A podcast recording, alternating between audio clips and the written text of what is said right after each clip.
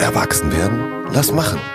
Der IKK Klassik Coming of Age Podcast mit Vivi Hähne und Gästen.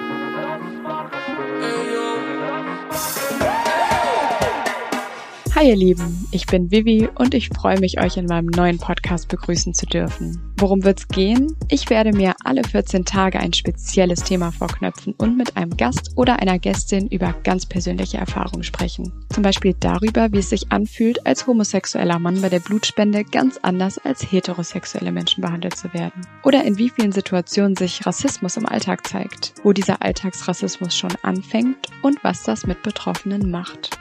Wir sprechen ganz offen darüber, wie man sich in einer solchen Situation fühlt und wie man mit diesen Gefühlen umgehen kann. Was das mit Erwachsenwerden zu tun hat? Eine ganze Menge. Denn älter werden wir von selbst. Erwachsen nicht unbedingt. Hört doch mal rein. Ich freue mich auf euch. Eure Vivi.